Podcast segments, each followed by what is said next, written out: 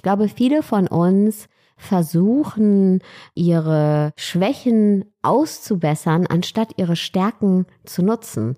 Und wenn ich einen gesunden Selbstwert habe, dann sehe ich und nutze ich meine Stärken, aber akzeptiere meine Schwächen. Aber mein Fokus ist eben nicht auf meine Schwächen komplett ausgerichtet. Und ich glaube, das haben wir so ein bisschen verlernt. Oft haben wir das Gefühl, im Alltag nicht genug zu sein, nicht liebenswert zu sein, so wie wir sind. Doch Selbstfürsorge ist kein Luxus oder Privileg, sondern so wichtig wie die Luft zum Atmen. Wie gelingt jetzt aber eine wertschätzende Beziehung mit uns selbst? Wie kann ich liebevoll mit mir selbst umgehen und eine starke Selbstwirksamkeit aufbauen, um schwere Situationen im Alltag zu meistern? Das und vieles mehr habe ich Sarah Desai gefragt. Bereits zum zweiten Mal ist Sarah zu Gast, da sie ihr neues Buch Du bist mehr als genug gerade veröffentlicht hat. Für die, die Sarah noch nicht kennen, Sarah inspiriert und begeistert als Coachin mit ihren Büchern und ihrem erfolgreichen Podcast Menschen für Meditation, Spiritualität, Resilienz und ganzheitliche Persönlichkeitsentwicklung. Und damit herzlich willkommen bei Rebellisch Gesund. Mein Name ist Jonas Höhn und ich bin der Gründer der Detox Rebels. Wir unterstützen Unternehmen, Mitarbeiter und Mitarbeiterinnen zu begeistern und deren Wohlergehen zu steigern. In dieser Folge erfährst du, woran es liegt, dass wir oftmals so hart mit uns selbst ins Gericht gehen, wie es uns gelingt, einen gesunden Selbstwert aufzubauen, was der Unterschied zwischen Tun und Sein ist, wie wir trotz der ganzen Ablenkungen besser mit uns selbst connecten können und ein starkes Selbstbild aufbauen können, um auch in schweren Situationen liebevoll mit uns umgehen zu können. Es war mal wieder eine große Freude, Sarah persönlich in Berlin zu treffen und mit ihr über so ein wichtiges Thema zu sprechen. Denn um es mit dem Titel ihres neuen Buchs auf den Punkt zu bringen, du bist mehr als genug. Viel Spaß mit dieser Folge. Rebellisch gesund. Der Podcast von den Detox Rebels zu deinem gesunden Lifestyle. Liebe Sarah, schön hier in Berlin bei dir zu sein. Wir sind in dem Büro von dir, von euch, oder? Genau, in unserem Büro. Und ja, vielen Dank erstmal dass ich wieder deine Gästin sein darf und wie schön, dass wir uns heute wiedersehen. Endlich mal wieder live und in Farbe nach all den äh, Jahren. Ich hatte gesehen, du warst vor kurzem noch im Urlaub. Wo warst du? Und mit der Familie hatte ich, glaube ich, ein bisschen gesehen. Mit der Familie zwei Wochen Malle. Ballermann. nicht Ballermann, natürlich nicht Ballermann. Es war sehr, sehr schön, aber ich weiß nicht, ob ich nochmal hinfliege. Warum? Woran lag's? Nein, es war total schön, aber es ist natürlich schon für so einen individualistischen Urlaub vielleicht nicht so geeignet. Aber ich muss auch dazu sagen, wir hatten nur die letzten Tage ein Auto und waren sonst ein bisschen gebunden und konnten halt nicht so die Insel entdecken. Als wir dann das Auto hatten, war es total schön. Also vielleicht beim nächsten Mal, ich revidiere meine Aussage, ich fliege nochmal hin, aber dann von Anfang an mobil. Aber es war ja auch so ein bisschen die äh, Ruhe vor dem Sturm. Du bringst ja jetzt gerade dein äh, Buch raus. Bist du schon aufgeregt, wie die Leser und Leserinnen auf dein Buch reagieren werden? Ja, das ist man ja immer. Ja, das Buch kommt äh, jetzt raus und ja, man ist immer aufgeregt, weil selbst wenn man sich jetzt nicht abhängig macht von irgendwelchen Zahlen, ja, man hat eben so lange an dem Buch gearbeitet und Letztendlich ist es ja auch oft so, wenn man ein Buch schreibt, in dem es um Themen geht, eben wie Selbstwert, Persönlichkeitsentwicklung, dann schreibt man das ja auch für andere und möchte ja auch, dass man einen Mehrwert bietet für die Menschen. Und deswegen ist man natürlich nie frei davon. Also ich auf jeden Fall nicht. Aber genau darum soll es ja heute gehen, um das äh, Thema Selbstwert, um eine wertschätzende Beziehung mit sich selbst, um äh, Selbstliebe. Du hast ja dem ganzen Thema ja sogar ein äh, Buch jetzt äh, gewidmet. Und ich meine, wenn man eh irgendwo liest, unterwegs ist, äh, überall ist gerade das Thema Self-Care sehr präsent. Gehe ich jetzt davon recht in der Annahme, dass wir Menschen anscheinend uns zu wenig selbst lieben? Also lieben wir uns zu wenig oder was würdest du sagen? Wir lieben uns zu wenig für den Menschen, der wir sind. Oft rennen wir einem überzogenen Idealbild hinterher, was letztendlich keiner jemals von uns erreichen kann. Und wir meinen, dass erst wenn wir etwas erreicht haben oder wenn wir etwas an uns geändert haben, dass wir dann irgendwann gut genug sind. Und das unterscheidet eben Menschen mit einem, ich sag mal, gesunden Wert, Selbstwert und einem ungesunden Selbstwert. Ja, wenn ich einen gesunden Selbstwert habe, dann sage ich, hey, ich bin so, wie ich bin, erstmal okay. Ich weiß, ich bin nicht perfekt, ja. Und was ist das überhaupt perfekt? Ja, aber ich bin so, wie ich bin, okay und habe ein Recht darauf, ein glückliches und erfülltes Leben zu führen. Und aus dieser Haltung kann sich natürlich ganz viel entwickeln. Und natürlich möchte ich auch als Mensch wachsen und mich entwickeln. Aber ich sage zuerst einmal, ich habe das Recht, so wie ich jetzt bin, mein Leben wirklich zu leben auch. Ich glaube, viele von uns versuchen, ihre Schwächen auszubessern, anstatt ihre Stärken zu nutzen. Und wenn ich einen gesunden Selbstwert habe, dann sehe ich und nutze ich meine Stärken, aber akzeptiere meine Schwächen. Aber mein Fokus ist eben nicht auf meine Schwächen komplett ausgerichtet. Und ich glaube, das haben wir so ein bisschen verlernt, weil natürlich auch die Welt um uns herum und die Medien uns das ähm, propagieren, weil natürlich auch ganz viele Menschen ganz viel Geld damit verdienen dass wir unsere Schwächen ausmerzen wollen die ganze Zeit. Wir werden gleich da in die Tiefe gehen. Vorab möchte ich nur den einen oder anderen Zuhörer, Zuhörerin noch mitnehmen, denn auch du hast ja mal eine schwierige Phase durchlebt. Du bist relativ äh, früh Mutter geworden, standest dann dort ohne Wohnung erstmal, ohne Arbeit, äh, auch ohne finanzielle Mittel.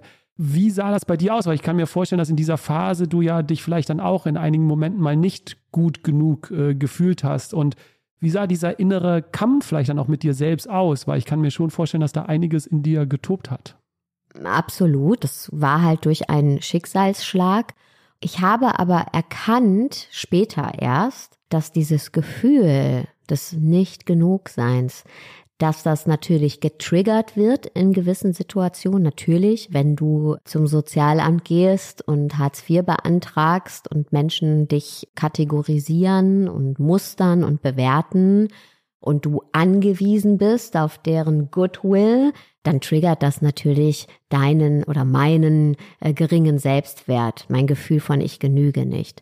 Aber ich habe erkannt, als ich äh, Jahre später, ich habe dann ja nochmal studiert und war dann beruflich auch für den Beruf, den ich nicht hatte, sehr erfolgreich und hatte absolute finanzielle Freiheit, absolute Kreativität, konnte ganz viel reisen.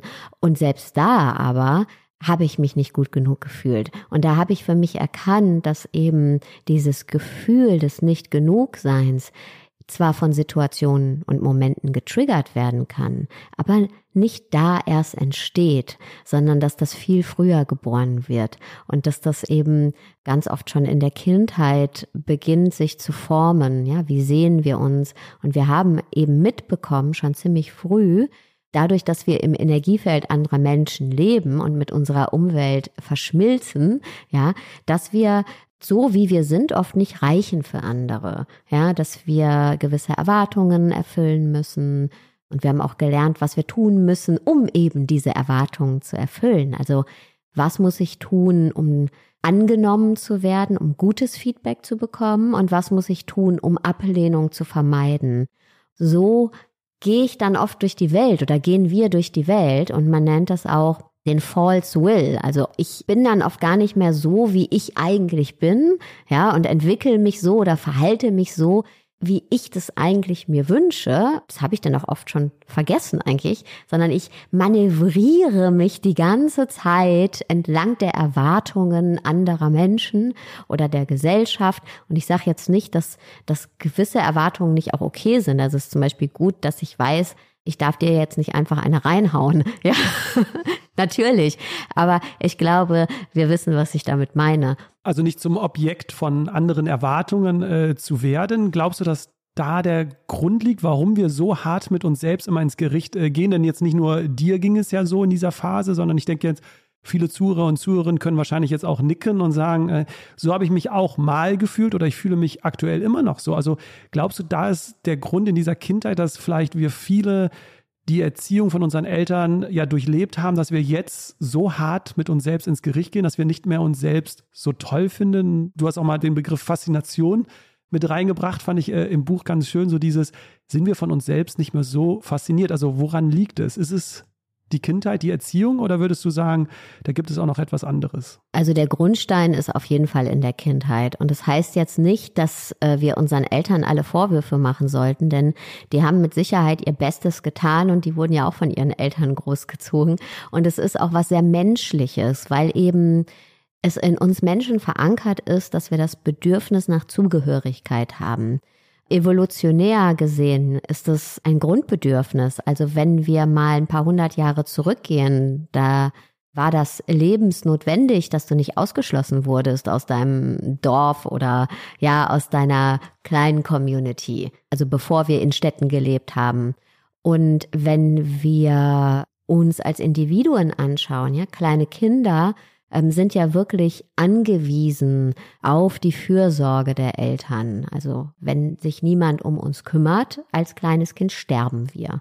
Und deswegen versuchen wir eben auch zu lesen, schon als Babys in der Mimik unserer Eltern oder unserer Fürsorger, bin ich willkommen oder nicht? Das nennt man gespiegeltes Selbstwertempfinden. Ja, man versucht den Lächeln abzuringen und ähm, das gibt eben Sicherheit. Das heißt, es ist jetzt gar nicht so, dass unsere Eltern alles falsch gemacht haben, sondern dass dieses Bedürfnis eben dazu zu gehören ist äh, wahnsinnig wichtig und wahnsinnig groß. Dann muss man dazu sagen, ja klar haben unsere Eltern auch Fehler gemacht und klar sind auch gewisse gesellschaftliche Anforderungen an uns gestellt, die uns nicht immer gut tun. Wir haben einfach ziemlich schnell gespiegelt bekommen, was wir tun müssen, um eben dieses große Bedürfnis nach Zugehörigkeit erfüllt zu bekommen und was wir nicht tun müssen oder dürfen, damit das eben nicht abgelehnt wird, dieses Bedürfnis. Und das sind ja nicht nur unsere Eltern, das sind ja auch Freunde in Anführungszeichen, ja, ähm, Lehrer, Lehrer Chef. Äh, Chef das Paradoxe daran ist ja, dass es allen so geht. Also es ist ja nicht so, dass ich jetzt sagen kann, ach, nur mir ging's so. Ja, es geht ja allen so. Es ging ja auch meiner Mutter so und meinem Chef so oder meiner Chefin. Ich glaube, da ist es eben wichtig, da mal hinzuschauen für uns alle, auch wenn wir jetzt nicht nur auf uns individualistisch gucken, sondern auch gesellschaftlich und global. Ich glaube, es bringt uns nicht weiter, immer so zu tun, als ach, ich habe ja nie was falsch gemacht, sondern mit Sicherheit habe ich auch viele Sachen falsch gemacht, weil wir bei alle diese Anteile in uns tragen und jeder so gut wie möglich versucht, bloß keine Ablehnung in dem Bereich, in dem er agiert, in dem System, in dem er agiert, in dem sie agiert, ja System Familie, System Arbeit, System Freundeskreis, bloß keine Ablehnung zu erfahren und Letztendlich, wenn man es jetzt mal ganz zuspitzt, würde das bedeuten, dass wir alle ständig im Survival-Modus sind. Und ich glaube, da dürfen wir mal rauskommen und das wird uns allen gut tun, ist aber natürlich nicht jetzt so einfach ne? getan, wie gesagt. Aber da sind wir schon, glaube ich, an einem äh, Punkt, Sarah, denn was ich jetzt so bei dir raushöre, heißt es ja, die Aufmerksamkeit wieder auf sich äh, zu lenken und nicht zu sehr die Aufmerksamkeit auf all die Bewertungen, Belehrungen, die wir ja von außen bekommen. Das hört sich natürlich jetzt äh, vielleicht auch so einfach an, wenn man uns zuhört und viele nicken, aber wie gelingt uns das jetzt in der Praxis, im Alltag? Wie ist es auch vielleicht dir damals gegangen, diesen Schalter zu finden? Weil ich meine, wenn wir jetzt 20, 30 Jahre lang ja so gelebt haben, wird es jetzt nicht so einfach sein, von heute auf morgen zu sagen, die Sarah hat völlig recht, ich muss auf meine Wünsche, auf meine Bedürfnisse schauen. Was würdest du da den Zuhörern und Zuhörern mitgeben? Wie gelingt es jetzt, diese Aufmerksamkeit wieder auf uns zu richten? Was tut uns gut? Wie geht es mir? Was wären da so die ersten Schritte? Ich stehe ja total auf eine Dualität, also zum einen wirklich die Reflexion, ne? also wenn jetzt zum Beispiel eine Hörerin sagt oder ein Hörer, ah ja, das macht irgendwie Sinn für mich, mal zu schauen, wo macht das denn Sinn für mich? Also was sind die Momente, in denen du das Gefühl hast, du handelst eben nicht so, wie du eigentlich möchtest? Und was ist denn, wenn du tiefer guckst, das Motiv dahinter? Ja, ist es vielleicht eine Angst, abgelehnt zu werden? Oder das Gefühl, hey, oh Gott, sonst merken alle, ich bin gar nicht gut genug für den Job, ja, zum Beispiel. Ja, was, was bringt dich dazu, zum Beispiel über deine Grenzen zu gehen und ständig Projekte anzunehmen und noch eins und nicht zu sagen irgendwann mal, hey, das wird mir jetzt zu viel. Zu meinen, ich kann ja nicht weniger machen. Oder was bringt dich dazu, deine Meinung nicht zu äußern und dein Bedürfnis hinten anzustellen? Was ist denn dahinter?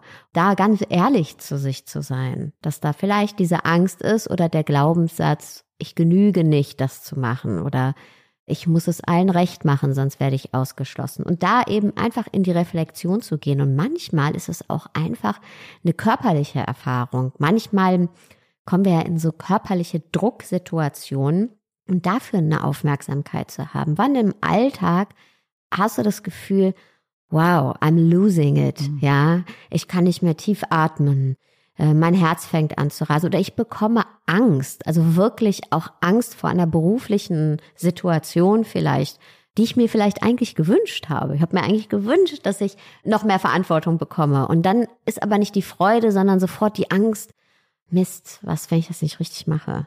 Ja, und dann ist sofort der Druck und eben nicht die Freude. Und da eine Aufmerksamkeit für zu haben.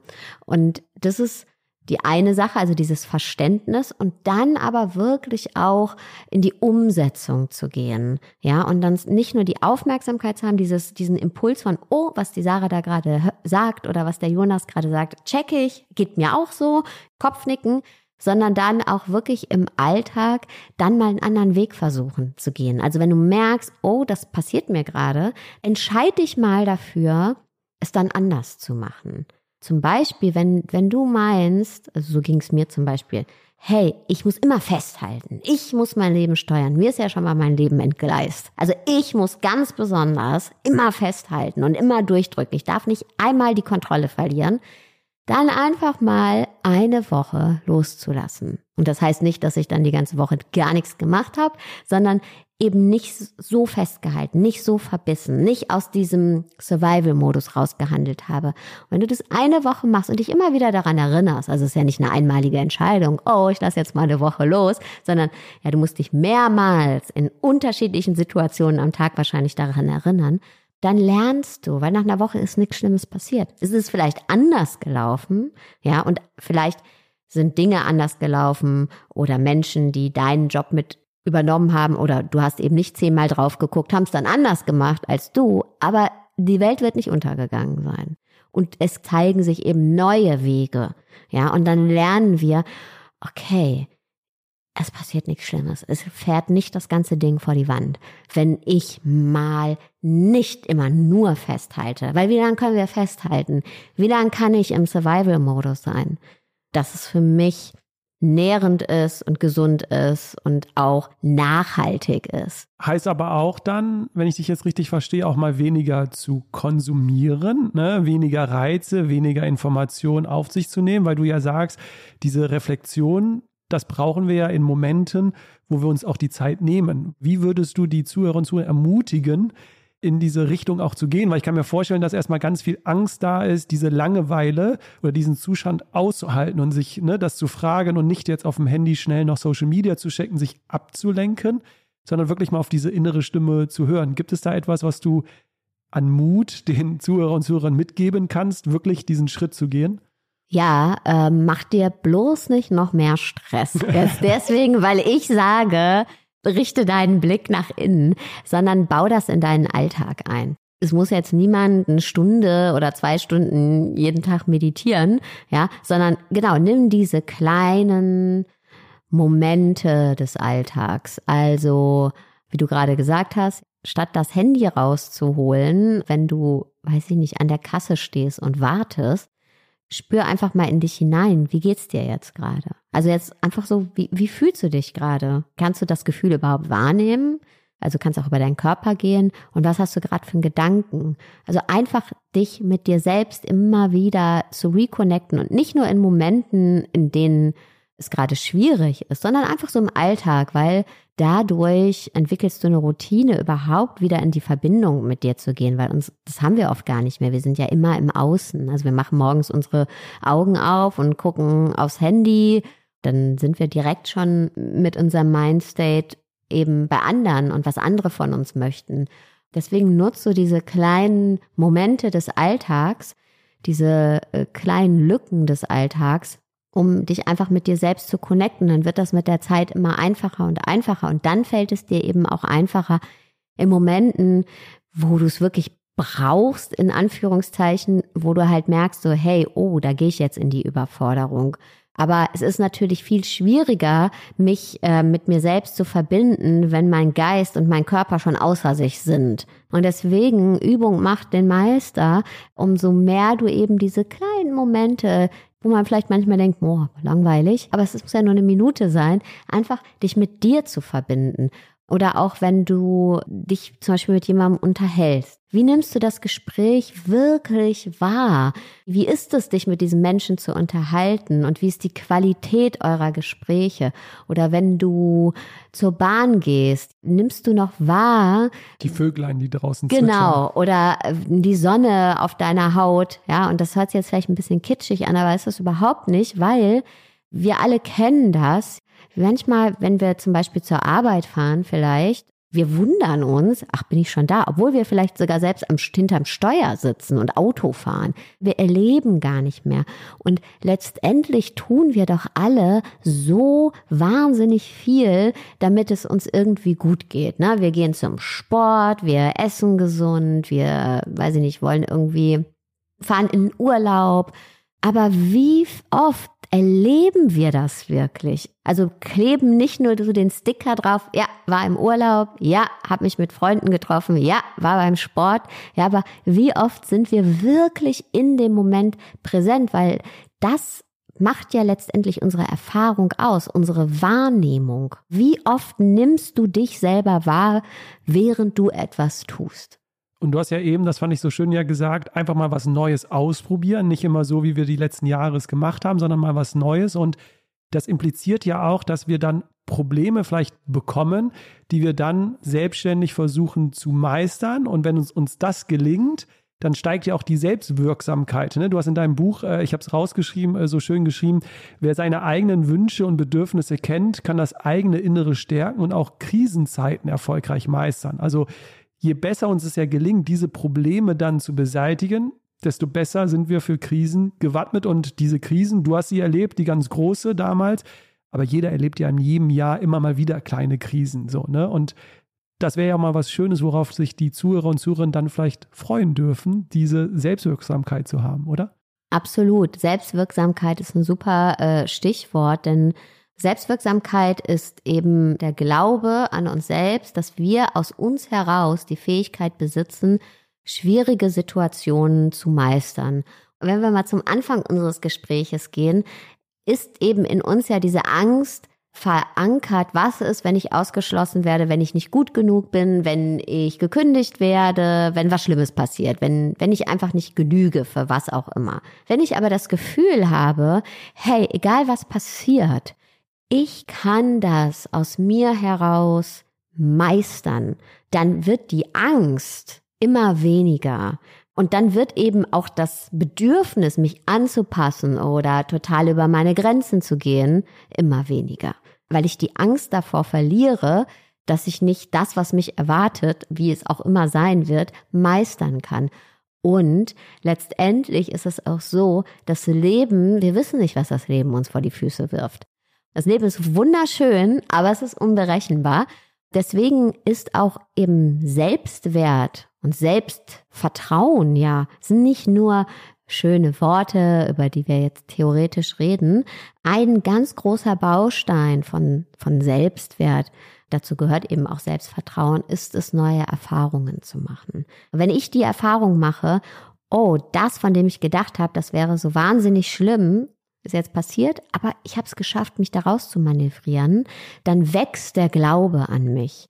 Und letztendlich ist es so, wir alle, jeder, jede Person, die ja jetzt auch zuhört, war schon mal in einer, aber wahrscheinlich in schon viel, viel, viel mehr Situationen, in der er das Gefühl hatte, okay, ich sitze nicht mehr hinterm Steuer meines Lebens. Ich wurde irgendwie auf den Beifahrersitz geschleudert oder in den Kofferraum geschleudert und I don't know what to do. Und jeder von uns, der hier jetzt gerade zuhört, hat es geschafft, aus dem Kofferraum rauszukrabbeln oder vom Beifahrersitz rüber zu rutschen und wieder auf den Fahrersitz äh, sich zu setzen, Hände ans Lenkrad zu legen und weiterzufahren. Und das letztendlich ist Selbstwirksamkeit. Und mit jeder neuen Erfahrung, die wir machen, steigern wir unsere Selbstwirksamkeit und steigern wir unser Selbstvertrauen. Selbstvertrauen, also Selbstwirksamkeit vor allem durch Herausforderungen, die wir gemeistert haben, aber Selbstvertrauen auch eben durch ganz neue Erfahrungen, die wir machen, ne? wo wir sagen, ich probiere mal was aus, was ich noch nie gemacht habe. Und das ist eine Qualität von uns, die so, so hilfreich ist. Und deswegen neue Erfahrungen machen, wirklich ins Handeln kommen, ist eigentlich die beste Praxis, die wir, die wir uns aneignen können. Was aber auch dabei helfen kann, du hast es eingangs erwähnt, wäre ja, wenn wir die Frage stellen, über was identifizieren wir uns. Ne? Du hast es ganz am Anfang gesagt, oft identifizieren wir uns ja über den Beruf, über die Beziehung, über die Wohnung, über das Auto. Aber viel mehr wäre uns geholfen, wenn wir uns als Mensch wiedersehen und nicht über unsere Taten, sondern als Mensch, als Persönlichkeit. Und da zählt ganz viel dazu. Und hier ist es so wichtig, dass wir uns nicht nur auf die Stärken konzentrieren, sondern auch die Schwächen akzeptieren, oder? Ja, und vor allem auch mal zu fragen, was ist denn der Unterschied zwischen Sein und Tun? Weil, wie wir Sachen tun, also klar sollen wir handeln, ne, das verstehe mich nicht falsch, jetzt kommt es vielleicht im falschen Kontext, weil ich gerade gesagt habe, neue Erfahrungen machen, aber die Erfahrungen, die wir wirklich machen wollen und uns ausprobieren, und zwar ohne sofort ein Ergebnis haben zu müssen, ohne dass jemand kommt und sagt, boah, Sarah, das hast du aber toll gemacht. Mhm. Oder äh, dass ich mir selbst sagen kann, ja, das gebe ich mir jetzt selbst eine Fünf-Sterne-Bewertung, sondern einfach nur, ums zu machen. Ne? Eine neue Erfahrung machen kann eben auch sein, dass ich lerne, auf Menschen zuzugehen, zum Beispiel. Eine neue Erfahrung machen kann sein, dass ich mich selbst erfahre und einfach in die Meditation gehe. Aber tun, ja, immer ständig tun, der Unterschied zwischen sein und tun, tun das wissen wir, wie wir das machen, ja. Aber oft tun wir Dinge, die wir gar nicht selber, wie du gerade gesagt hast, tun wollen. Aber wir definieren uns halt total darüber. Aber was bedeuten diese Dinge überhaupt für uns? Und wie erfahren wir diese Dinge überhaupt? Und natürlich sind wir in einer Gesellschaft hier, die sich sehr über das Tun ja auch definiert, ja. Gerade wenn wir auch in Geschäftswelten reingehen, aus der wir ja auch beide kommen, ist ja auch dieses, glorifizierte Ziel von, wenn du genug tust, bist du der glorreiche Held, die glorreiche Heldin.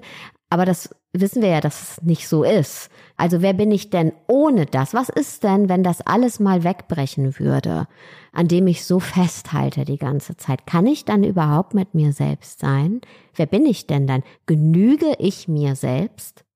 Und das ist ja äh, Selbstwert. Ich hatte ein tolles äh, Zitat irgendwo mal gelesen, was genau dazu passt, ist, uns mal wieder zu erinnern, wir sind keine Human Doings, sondern wir sind ja Human äh, Beings. Äh, das sagt, glaube ich, genau das aus, was du sagst. Aber es impliziert ja auch ganz viel mit Loslassen. Ne? Und ich kann natürlich jetzt Menschen verstehen, die sich zehn Jahre, 15 Jahre über ihren Job identifiziert haben, über ihren Professortitel, über ihre Frau oder über ihren Mann ne? und gesagt haben, so, ich bin diese Person.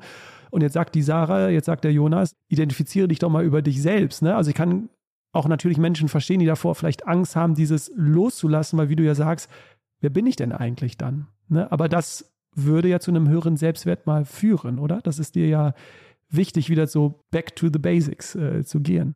Also ich glaube schon, dass wir sinnstiftende Dinge in unserem Leben brauchen, weil die uns eben auch erfüllen. Aber die Frage ist halt, was ist für dich sinnstiftend?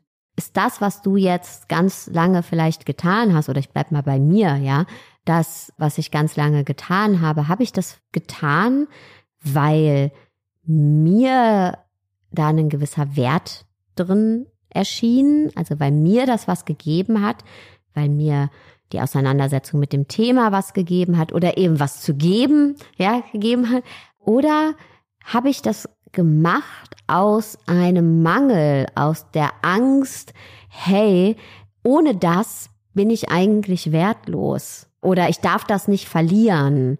Ich glaube, die Frage dürfen wir uns stellen. Was ist mein Motiv? Weil ich glaube nicht, dass es falsch ist, dass wir uns alle Aufgaben suchen. Ja, ich glaube, jeder möchte auch irgendwie sich erfahren über die Dinge letztendlich, aber das ist es. Erfahren zwar übers Tun, aber erfahren sein in dieser Erfahrung, während ich etwas tue. So. Und was ist mein Motiv dahinter? Und ich glaube, das geht oft auf dem Weg eben verloren, aber eben auch Jetzt kommen wir wieder zu dem Beginn, weil wir Angst haben, dass wir sonst nicht reichen einfach. Also eher, ja, dieser Survival-Modus. Wir rennen weiter, wir machen Dinge, aber warum machen wir die? Was ist mein Motiv dahinter? Und ich glaube, es ist auch völlig ehrlich zu sagen, dass auch in der Arbeit, die wir tun, wir haben uns etwas gesucht jetzt, was uns total erfüllt. Aber da gibt es auch Sachen, die mich nicht erfüllen. Also ich kann das auf jeden Fall ganz ehrlich zugeben. Und die gehören dazu. Und da liegt es an mir zu gucken, wie wichtig sind diese Dinge, damit ich eben aber im Großen und Ganzen meiner Erfüllung folgen kann. Oder nimmt es zu sehr überhand, dann muss ich justieren. Oder gibt es Sachen, die ich auslagern kann? Das ist nicht nur eine einmalige Entscheidung. Also ich weiß, es gibt viele Leute, die sagen, ja, dann musst du nur das finden, was dich glücklich macht und dann folgst du deiner Bestimmung. Und ich glaube, nee, so einfach. Also bei mir ist es nicht so einfach, weil ich glaube, auch wenn du deine Bestimmung findest und wenn du dann damit arbeitest und das in die Hand nimmst und daraus, ja, was entsteht, dann wird es komplexer und dann gibt es Strukturen in einer gewissen Form. Und dann kannst du dich immer wieder fragen, will ich das so? Hat es noch diesen Mehrwert für mich? Oder übernimmt jetzt dieses ganze Drumherum wieder die Überhand? Und ist es noch das, was ich eigentlich machen will? Und es ist ja manchmal auch verführerisch, ne? Dann wächst du und dann floriert es, aber deine Haltung oder das, was du da noch machst, da ist das überhaupt noch das, was du machen willst? Oder ist es an der Zeit, wieder in sich zu gehen und zu fragen, hm, sollte ich mich neu ausrichten? Oder loslassen. Oder ja. loslassen. Oder vielleicht einfach umschiften. Und ich glaube, das ist tatsächlich etwas, und nicht nur im Job, in allem, eine Frage, die wir uns immer wieder stellen müssen und, oder dürfen und auch immer wieder in die Reflexion gehen brauchen wir, denkst du, mehr Humor auf diesem äh, Weg? Also mit sich selbst dann, dann nicht so hart ins Gericht zu gehen, sondern auch mal wieder humorvoll über sich selbst äh, zu lachen. Ich hatte im, Off, im Vorfeld dir ja gesagt, es kommt vielleicht eine witzige äh, Geschichte und ich war ja in äh, Wien, war total fasziniert von dieser Stadt, hatte eine schöne äh, Zeit und wollte dann zurückfliegen. Äh, Eigentlich war der Zug gebucht für den letzten Tag, weil ich ja auch versuche, umweltschonend quasi zu reisen, aber mir ging es dann am letzten Tag nicht mehr so gut in Wien und ich wollte einfach irgendwie einfach nur noch nach Hause und habe dann spontan geguckt, ob ich nicht einen Flug buchen kann irgendwie und habe dann noch einen äh, Flug für abends gefunden, habe gebucht übers äh, Handy, habe alles schnell zusammengeräumt im Hotel, bin zum Flughafen gefahren, habe dort alles aufgegeben an Gepäck, bin dann zur Security und auf einmal kam ich nicht durch. Und das Fazit war, äh, ich habe den Flug für den falschen Tag gebucht, also für den Donnerstag anstatt für den Mittwochabend. Heißt, ich musste mein äh, Gepäck irgendwie wieder zurückbekommen, was ich ja schon aufgegeben hatte, durfte wieder mit dem Taxi zurück ins Hotel, durfte wieder einchecken und am, am nächsten Tag äh, zurück. Und ich weiß noch in diesem Moment, das hat alles drei Stunden irgendwie gedauert, ich habe mich wirklich richtig fertig gemacht und äh, dachte so, wie dumm war ich jetzt in dieser Situation, ne? noch nicht mal so was Einfaches wie den Flug zu buchen, äh, hinzubekommen.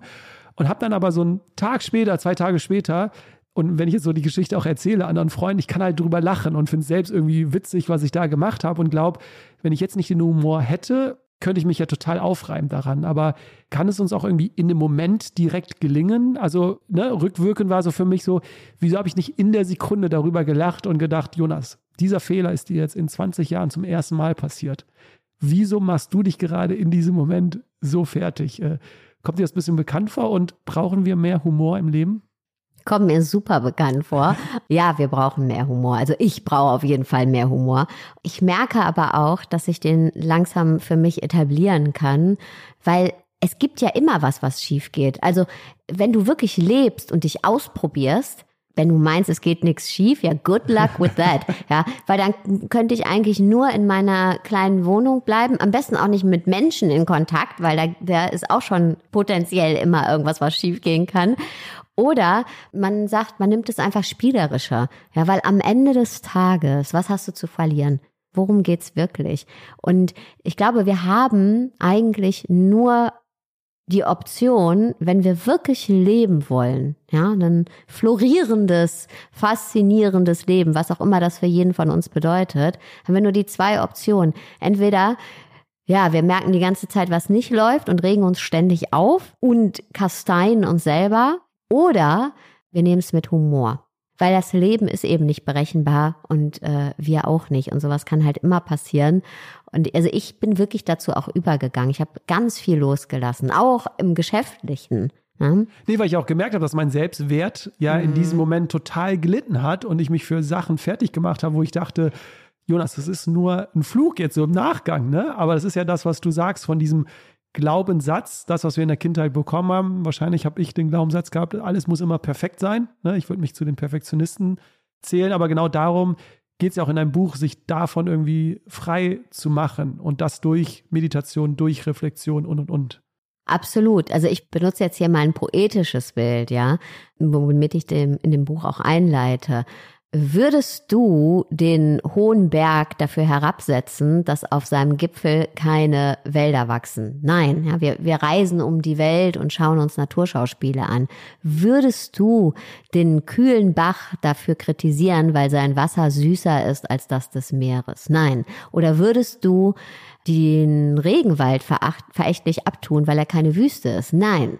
Also wir können nicht die eierlegende Wollmilchsau sein, um es mal jetzt nicht so poetisch zu sagen. So steht's nicht in meinem Buch. Aber das ist so ein grundlegendes Problem von uns Menschen. Ja, das sind zwar sehr poetische Bilder, aber das beschreibt eigentlich unser Problem. Wir Menschen wollen fast nie wahrhaben, dass wir so, wie wir sind, richtig sind. Weil es gibt ja auch so viele Optionen, weil es ja unendlich viele Möglichkeiten gibt. Und haben wir das erreicht, von dem wir dachten, dass es richtig ist, dann ist schon wieder das nächste. Dann denken wir, ja, aber ist noch nicht richtig genug, muss noch besser werden. Ja, wir wollen nie wahrhaben, dass wir so, wie wir sind, richtig sind, gut sind. Und da dürfen wir hinkommen.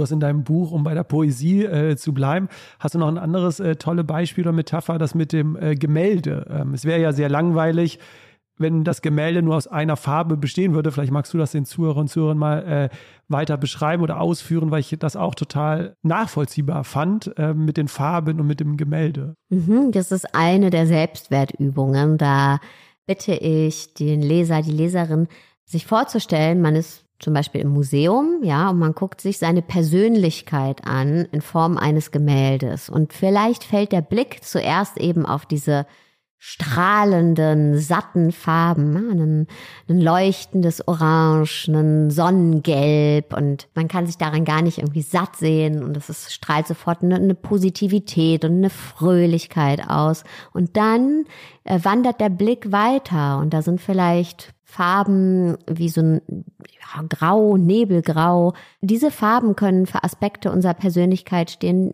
wo wir noch nie so hingeguckt haben, aber irgendwie wecken die unser Interesse. Und natürlich die hellen Farben, auf die wir als erstes geschaut haben, die stehen für die Aspekte unserer Persönlichkeit, die wir alle gerne anschauen, ja. Wenn wir sagen, ja, ich bin eine gute Freundin oder ich habe Humor oder ich bin immer zuverlässig, so all das, was wir an uns mögen. Und dann sind da eben aber auch diese grauen Farben, mal, wo wir irgendwie merken, so, hm, da habe ich noch nie so richtig hingeguckt eigentlich. Und es ist vielleicht auch mal interessant, dahin zu gucken.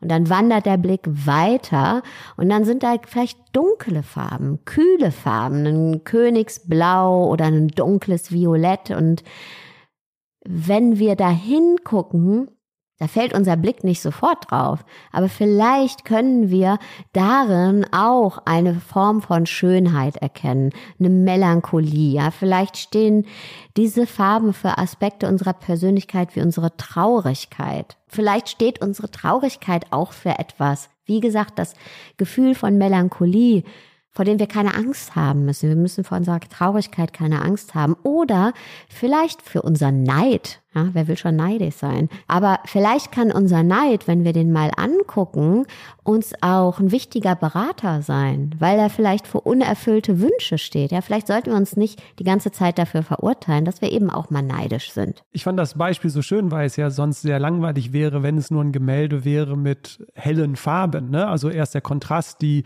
Vielseitigkeit macht ja dann das Bild zu einem schönen Bild. Deswegen fand ich das äh, ganz gut für sich so zu akzeptieren, dass die Persönlichkeit nicht nur aus diesen Stärken liegt, sondern auch vielleicht hier und da aus Schwächen, die wir akzeptieren oder wie du ja auch sagst, positiv äh, wahrnehmen, weil das ist ja auch das, was dir am Herzen liegt im Buch, was ich so ein bisschen rausgelesen habe, mit Gefühlen umzugehen, die vielleicht jetzt in der Gesellschaft als negativ betrachtet werden.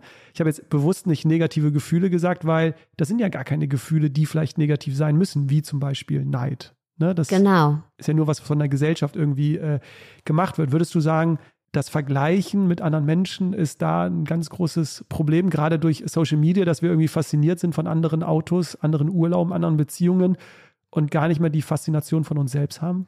Absolut. Und deswegen sage ich am Ende der Übung auch, tritt mal ein Stück zurück und betrachte jetzt dieses gesamte Kunstwerk. Und das wäre eben kein Kunstwerk, wenn es nur eine Farbe hätte. Und wir Menschen, jeder für sich und auch jede Persönlichkeit ist eben keine weiße Leinwand auf einer Staffelei, sondern wir sind Gemälde aus verschiedenen Farben und wir dürfen alle unsere Farben zum Ausdruck bringen und auch ansehen und auch zeigen und vor allem ansehen. Und durch eben, also jetzt ging es da natürlich viel um die eigene Persönlichkeit, aber da will ich noch mal ganz kurz bleiben, auch wegen des Selbstwertes. Warum ist das so wichtig? Wenn ich mir erlaube, alle meine Aspekte anzuschauen, dann habe ich keine Angst mehr vor denen. Oder dann denke ich nicht mehr, ich reiche nicht als Mensch oder ich muss mich verbiegen. Und ein ganz praktisches Beispiel. Ganz oft sind wir in Situationen, ich nehme mal mich, da geht es darum, einen Vortrag zu halten auf einer Bühne. So, und ich bin ein Mensch, ich habe ein geringes Selbstwertgefühl lange gehabt und dieses, ne, ich genüge nicht. Und ich weiß, dann bin ich kurz davor auf die Bühne zu gehen und dann merke ich, oh Gott, da sind jetzt tausend Leute und die haben dafür Geld bezahlt, aber soll ich denen eigentlich schon sagen? Und die werden mich alle angucken und denken, was für ein Scheiß erzählt die Alte da eigentlich, weil ich, wer bin ich schon? Aber dann, weil ich meine Gefühle kenne, weil ich mich mit mir selbst auseinandergesetzt habe, weiß ich, das hat nichts mit der Situation zu tun. Ich weiß, das ist ein Anteil von mir. Ja, und der ist auch noch da ein bisschen. Ja, aber ich habe mich mit dem auseinandergesetzt. Ich kann in dieses Gefühl reingehen. Ich weiß, wie das ist. Ich habe das nicht mein Leben lang mehr weggedrückt, wie ich es früher immer gemacht habe, sondern ich weiß gerade, was gerade passiert. Und was passiert dann? Dann verliere ich die Angst vor der Situation, weil ich weiß, das hat nichts mit der Situation zu tun. Ich weiß, dass die Leute nicht denken werden, was erzählt die Alte für einen Scheiß und mich irgendwie mit äh, Bechern beschmeißen, ja, sondern ich weiß, okay, das ist ein älteres Gefühl. Ich kenne das. Na? Und was passiert dann? Ich kann auf die Bühne gehen und ich traue mich, diese Erfahrung zu machen und lerne dann wieder, ah, es passiert nichts Schlimmes und das führt dann wieder dazu, dass mein Selbstwertgefühl wieder anwächst. Und darum geht es letztendlich. Und deswegen ist es für mich so wichtig, dass wir eben alle Anteile von uns selbst anschauen, weil das hilft uns dann dabei, dass die uns nicht steuern. Es ist nicht schlimm, neidisch zu sein. Es ist nicht schlimm zu denken, ich reiche manchmal nicht aus. Bin ich jemand, der sagen würde, ich denke nie mehr, ich reiche nicht? Hell no. Ja, natürlich denke ich das noch manchmal.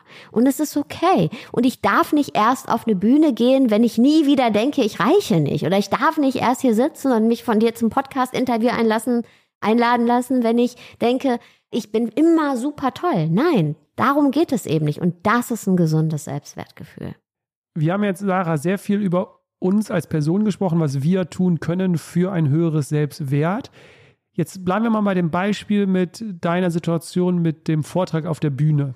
Können wir nicht auch anderen Menschen ein höheres Selbstwertgefühl äh, geben, jetzt äh, auf dieses Beispiel mal gemünzt, indem wir ja Wertschätzung einem anderen, einer anderen Person äh, geben, weil wenn ich jetzt sage, da gehen jetzt zehn Personen nach dem Vortrag äh, zu dir und sagen, ne, du hast uns hier innerlich berührt, du hast uns weitergeholfen, du hast uns zum Nachdenken gebracht, also diese Wertschätzung dir gegenüber auch zeigen, Das würde ja auch was mit deinem Selbstwertgefühl machen. Also nur jetzt mal für die Zuhörer und Zuhörerinnen, es geht ja immer nicht nur darum, wie wir uns selbst ein höheres Selbstwertgefühl geben, sondern auch für andere Menschen, oder? Da ist ja Stichwort Wertschätzung wahrscheinlich ein großes Thema. Absolut. Also wertschätzend zu sprechen miteinander, Wertschätzung zu zeigen, ist ganz, ganz wichtig oder hat einen großen Impact, weil letztendlich wir ja immer Angst haben, dass wir eben keine Wertschätzung bekommen. Und wenn wir sie dann bekommen, ist das natürlich ein großer Hebel, auf jeden Fall. Ähm, auch eine Ermutigung an alle Führungskräfte, ja, äh, auch mal die positiven Aspekte hervorzuheben, aber auch auch in äh, einer Beziehung, auch äh, genau in der Beziehung, im Privatleben, in der Erziehung, also überall. Und trotz alledem ist es kein Ausgleich dafür, wenn wir uns nicht selbst mit uns auseinandersetzen, weil ja negatives Feedback fünfmal stärker nachwirkt als positives. Das ist der Negativity Bias bei uns, also die Tendenz unseres Gehirns, negatives bis zu fünfmal stärker in den Vordergrund zu rücken. Das heißt, wenn ich mir immer sage, ich reiche nicht. Also da müssten schon eine Menge, Menge, Menge Leute immer kommen und mir sagen, Sarah, du reichst doch, ja. Und ruf äh, mich an, Sarah, ich werde jedes Mal. Genau. Also und, und mal ein ganz praktisches Beispiel, Social Media zum Beispiel. Ja, wir kennen das. Du kriegst vielleicht 20 wertschätzende, tolle Kommentare, 100 wertschätzende und da ist ein Kommentar, das nicht wertschätzend ist und was vielleicht sogar total unkonkret ist, wo man schon merkt, naja, das ist jetzt eigentlich jemand, der hat sich, ist jetzt nicht mal irgendwie gehaltvoll, weil gehaltvoll ist ja gut, ja, konstruktiv, sondern es ist einer, der hat sich nie mal damit auseinandergesetzt, der will einfach nur stänkern. So. Aber wir bleiben bei dem Kommentar.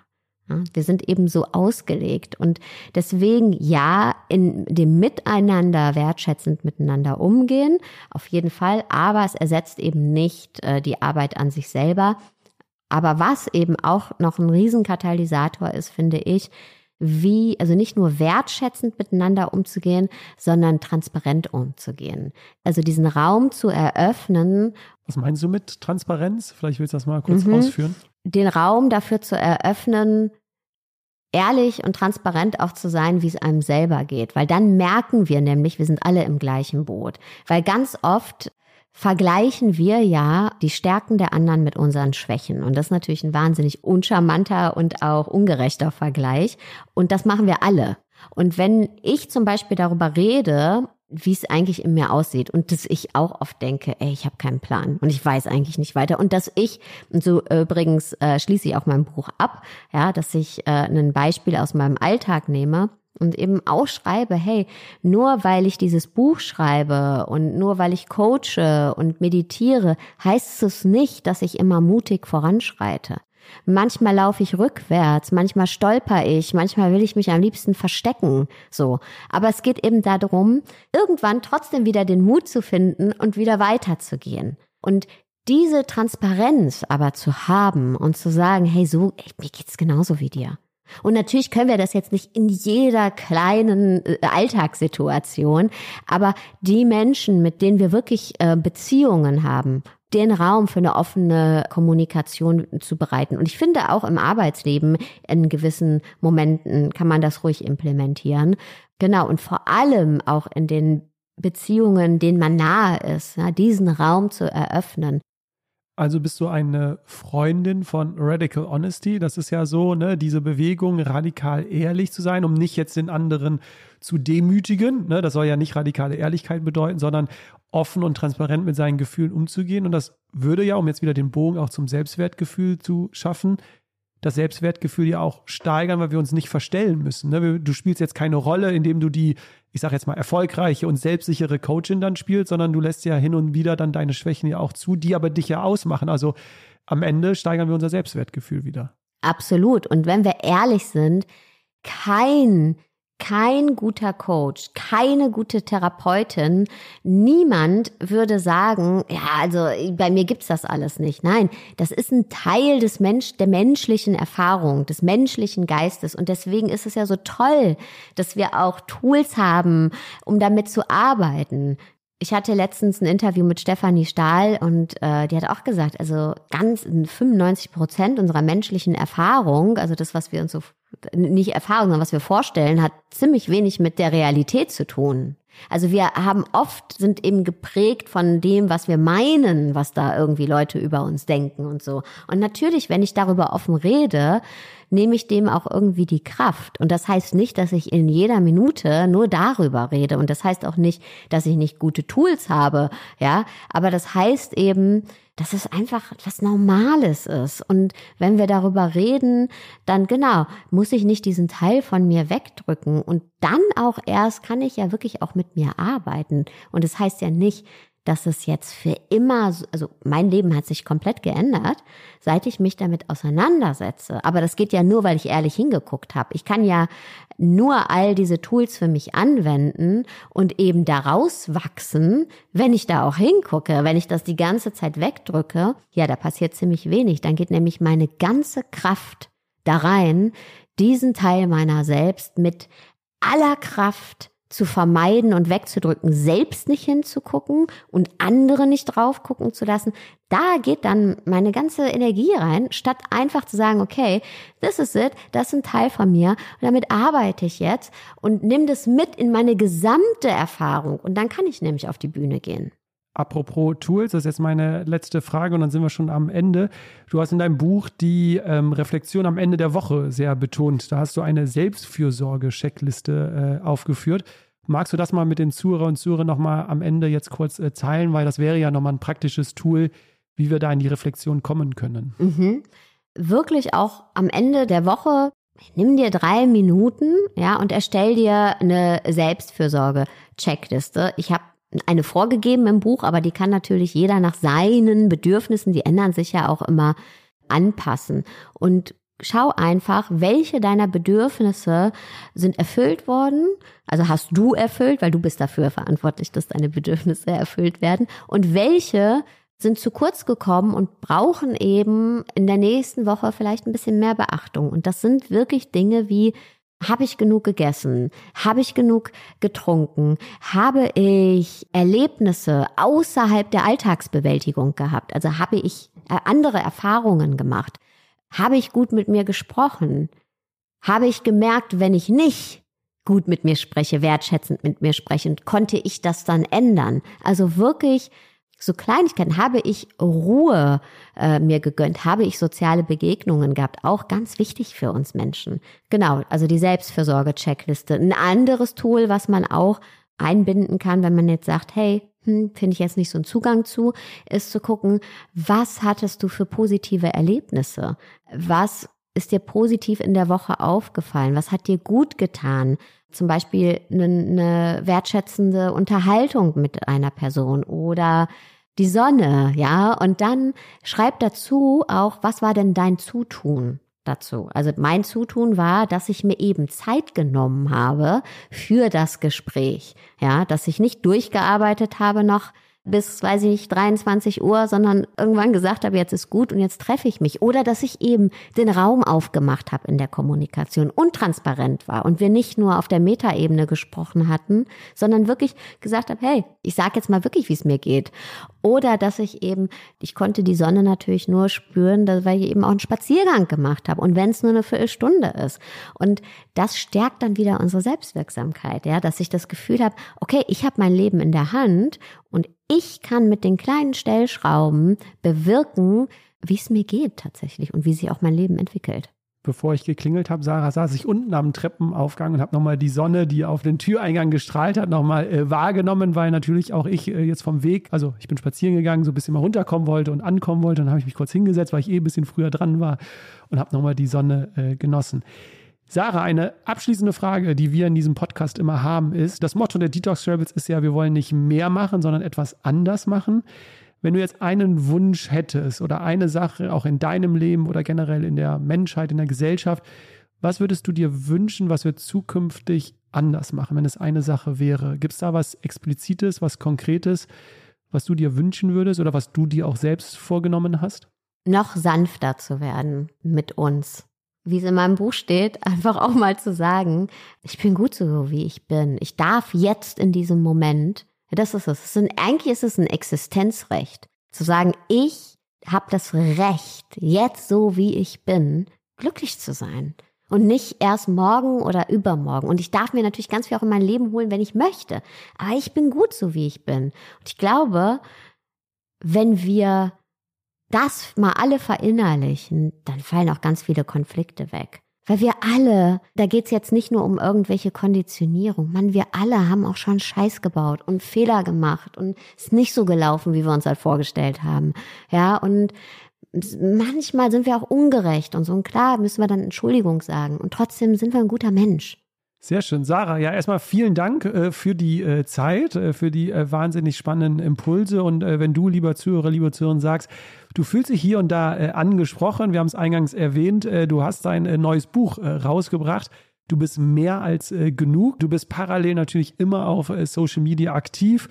Du hast einen eigenen Podcast mit The Mindful Sessions, wo, glaube ich, auch ganz viele wahnsinnige Impulse dabei sind.